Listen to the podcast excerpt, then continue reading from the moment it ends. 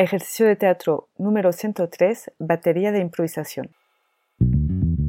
En Teatro para Llevar propongo ejercicios de teatro a quienes lo enseñan, pero también a cualquier maestro, educador, coach, madre o padre de familia.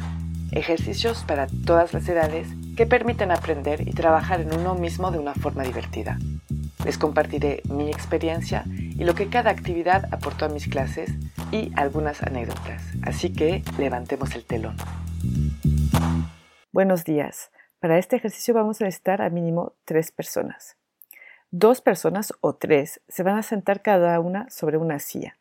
Detrás habrá alguien parado, una cuarta persona o una tercera persona. Lanzo un tema de improvisación, el que sea. Les doy un ejemplo. Te encuentras en un lugar en el que la puerta no se quiere abrir. Punto.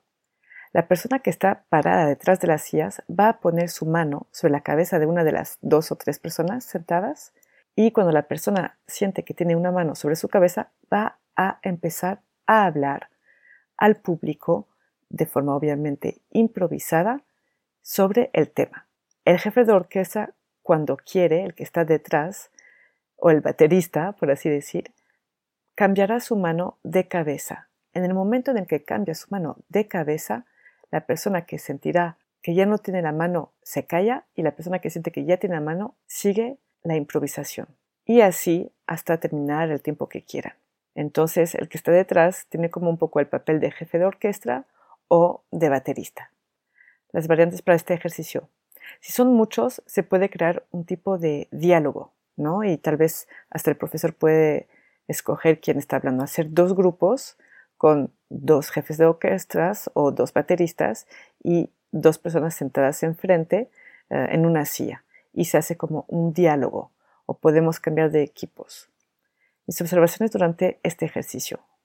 Un error que se hace muy seguido con los participantes es que cuando sienten que ya tienen la mano sobre la cabeza, retoman lo que acaba de decir la persona antes.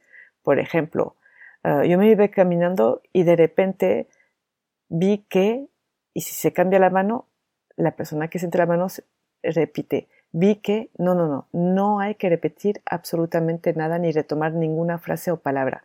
Tiene que seguir siendo como una que haya una continuidad como si fuera casi casi una sola persona que está hablando. Y eso les permite no reflexionar tanto porque cuando retoman las últimas palabras o las últimas frases lo que hacen es pensar en lo que van a decir y no es lo que queremos. Queremos que no piense y que luego, luego hable.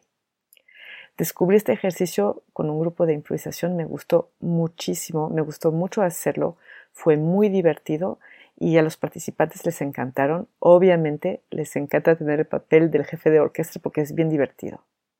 De hecho, el jefe de orquesta o el baterista no tiene que dudar en cambiar de, de cabeza en medio de una frase. O sea, no a fuerzas esperar que termine la frase. Al otro le da tiempo de, pensarlo y pues se vuelve, la verdad, más, más interesante. Cuidado, es un ejercicio de escucha. Tienen que guardar la coherencia y el tema, que no se divagan demasiado. Las palabras claves para este ejercicio son la improvisación, la escucha, el trabajo de grupo. Es todo para este ejercicio y yo les digo hasta muy pronto.